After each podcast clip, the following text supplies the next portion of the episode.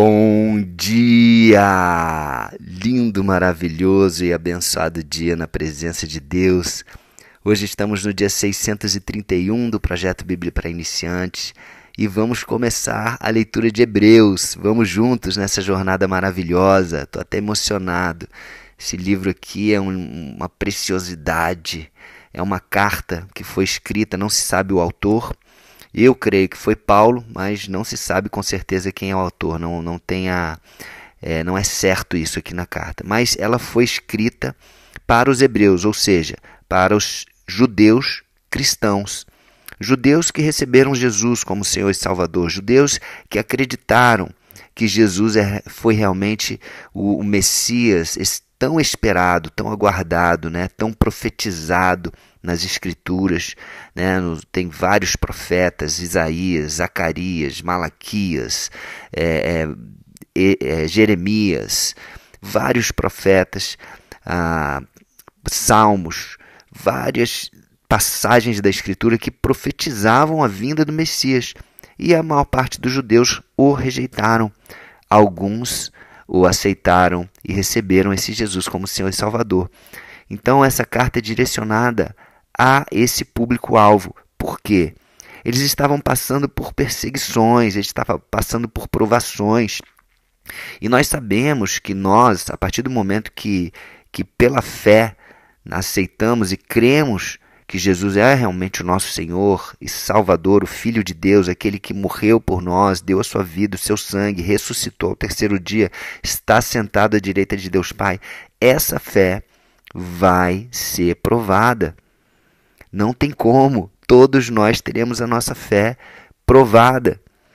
E, ela, e o que Deus quer é justamente as provações que Ele permite que nós passemos é para que essa nossa fé seja aperfeiçoada cada vez mais, para que tenhamos cada vez mais e mais um relacionamento de profundidade e intimidade com Ele. Amém? Então, é, esses judeus cristãos estavam sendo perseguidos, estavam sendo provados, a fé deles estava sendo provada, né? E essa carta foi escrita justamente para, com o objetivo, com o propósito de fortalecer essa fé, trazendo a certeza né, de que Jesus era e é né, o Filho de Deus, aquele que veio como Messias né, para nos reconciliar com Deus. Ele, ele vem também trazendo a questão da nova aliança que Jesus veio é, iniciar, uma nova aliança que foi selada com o sangue do próprio Cordeiro Santo, o sangue do próprio Jesus, e, e, trazendo a, a percepção trazendo o conceito de que essa nova aliança é superior à aliança antiga. É uma nova aliança, uma aliança ainda melhor, uma aliança ainda maior, ainda mais poderosa, porque ela veio com o selo do sangue do Filho de Jesus, do, do Filho de Deus, Jesus, amém? E também vem dizendo que viver pela fé é muito melhor, é muito superior do que viver pelo legalismo, viver pela, pela religiosidade, viver pelas regras e pela doutrina. Viver pela fé é superior a viver pelo legalismo. Tá certo?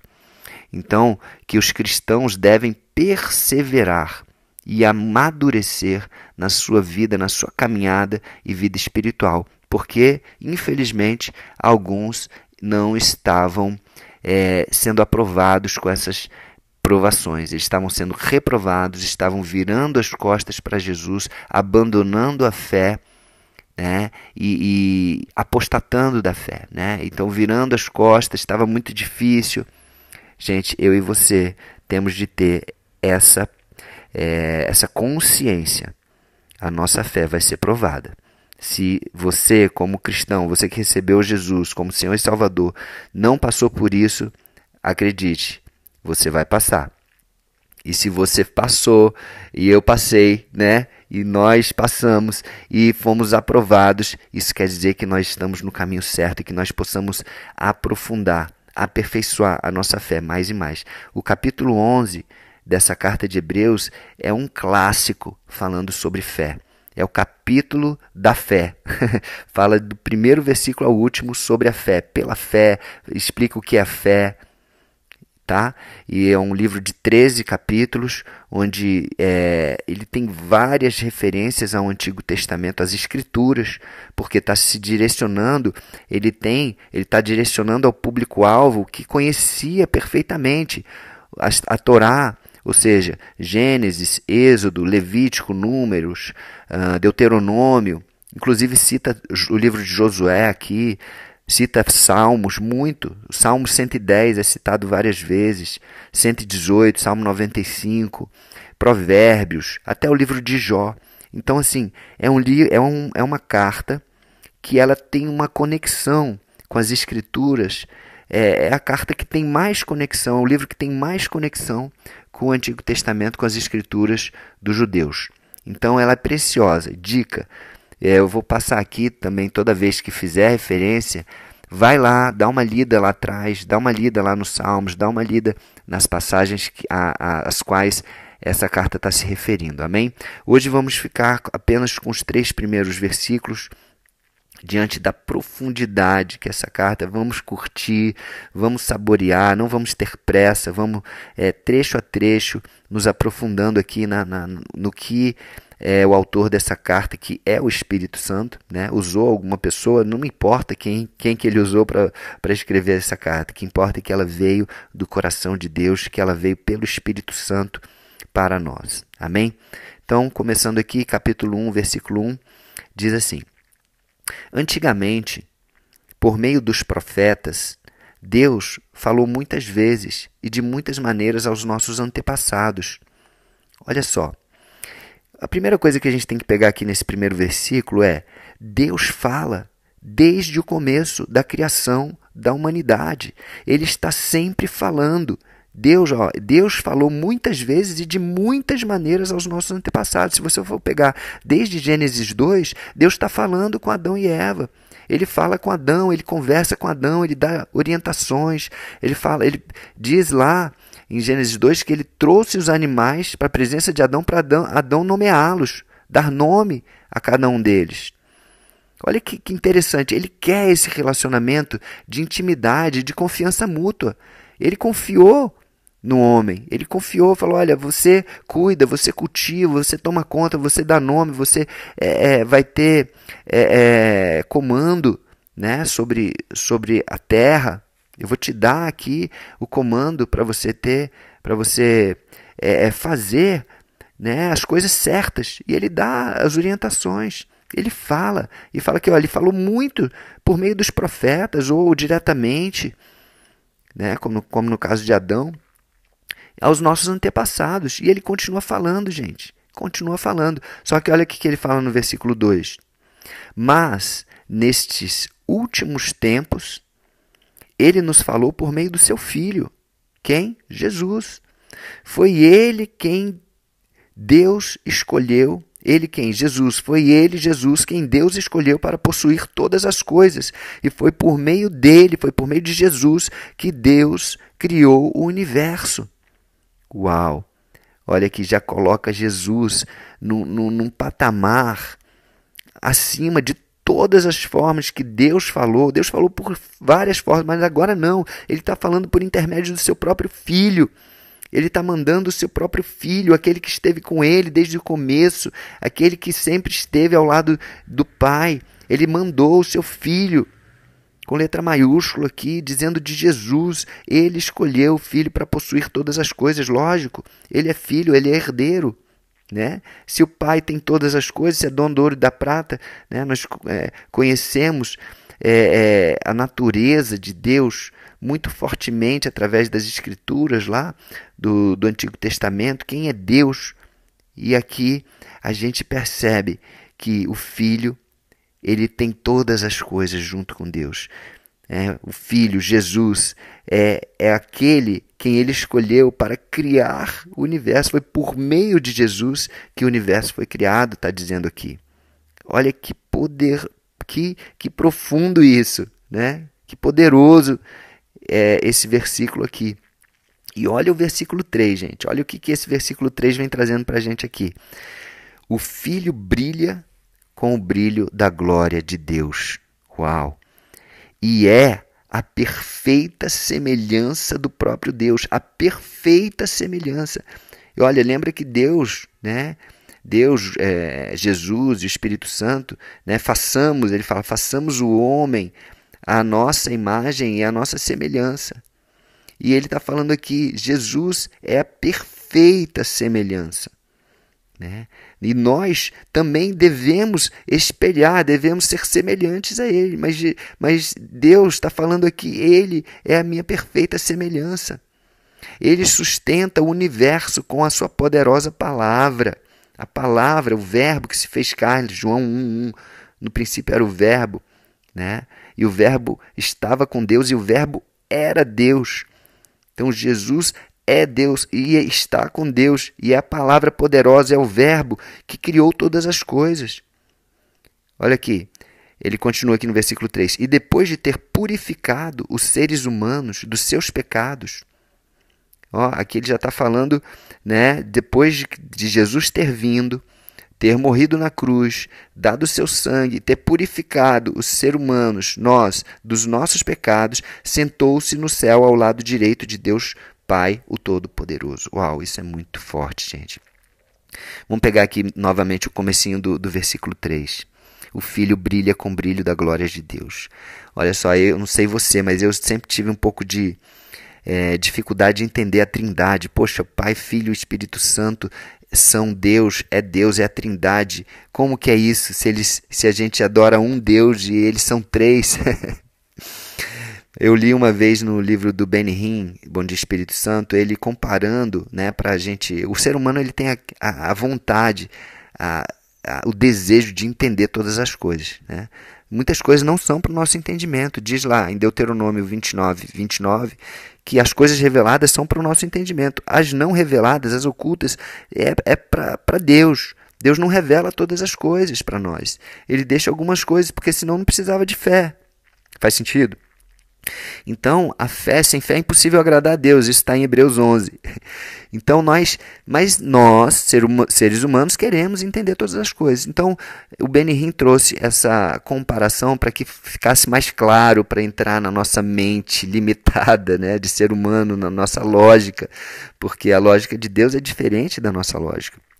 Mas ele trouxe essa, essa comparação. Imagina o, o Sol, né, o Sol como sendo Deus Pai o brilho do sol como sendo Jesus e o calor do sol como sendo o Espírito Santo. É, então, assim, é, o sol ele existe lá, ele é, o sol é. Só que nós não conseguiríamos ver o sol se não fosse o brilho do sol. E o brilho do sol é como se fosse Jesus, né? brilhando a glória de Deus. É, a gente pode ver a Deus através de Jesus.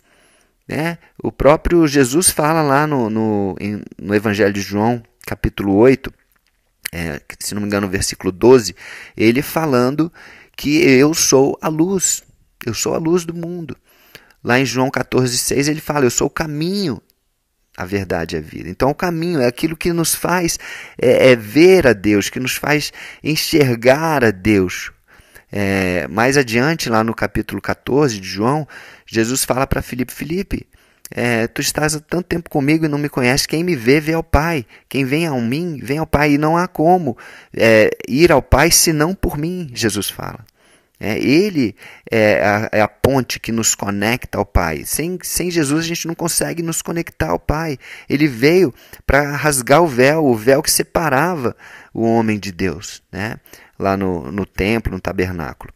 Então ele rasgou o véu e agora nós podemos ter acesso a Deus. Então isso é maravilhoso. E o Espírito Santo é como o calor, né? Quando você sente o calor do sol dentro de você, a gente sente, né? A energia, existe a energia solar. Né? O Espírito Santo ele é isso, é aquilo que nos, que nos capacita, que nos dá energia, que nos move, que nos traz o poder de Deus. É interessante, né? Essa... E aqui ele fala ele fala isso: o filho brilha com o brilho da glória de Deus e é a perfeita semelhança do próprio Deus. Amém? Gente, isso é muito poderoso.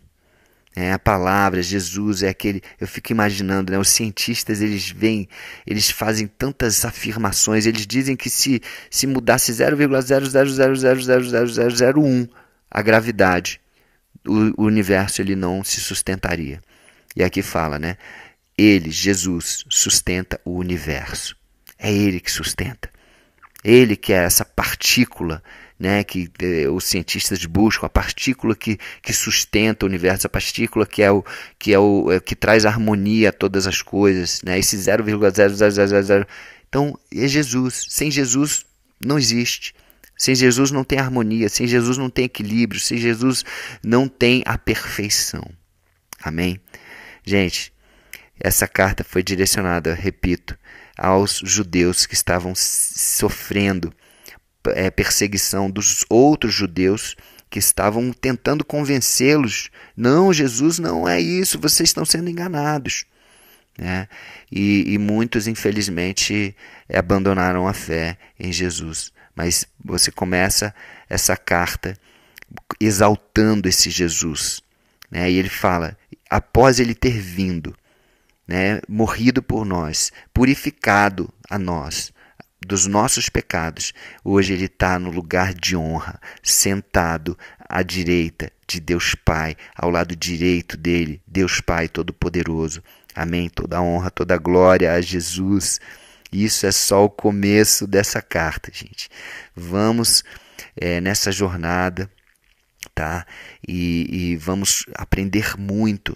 Vamos aprender a, a, a ter intimidade com esse Jesus maravilhoso, com Deus Pai, com o Espírito Santo. Amém? Venha conosco nessa jornada, nesse, nesse livro de Hebreus, nessa carta aos Hebreus, tá bom? E eu tenho certeza que vai ser maravilhoso para você, para mim. Compartilha aí, chama pessoas para a gente ir nessa jornada. Amém? Então vamos orar? Senhor Deus, Pai, muito obrigado, Deus. Obrigado porque o Senhor nos, não nos deixa cegas. O Senhor é um Deus que nos dá direcionamento. O Senhor é um Deus que, que, nos, que nos deu o seu próprio Filho para que nós possamos ter essa referência, esse modelo né, de como agir, de como pensar, essa luz nós não estamos às cegas, nós não estamos nas trevas, nós temos a luz, que é o próprio Jesus.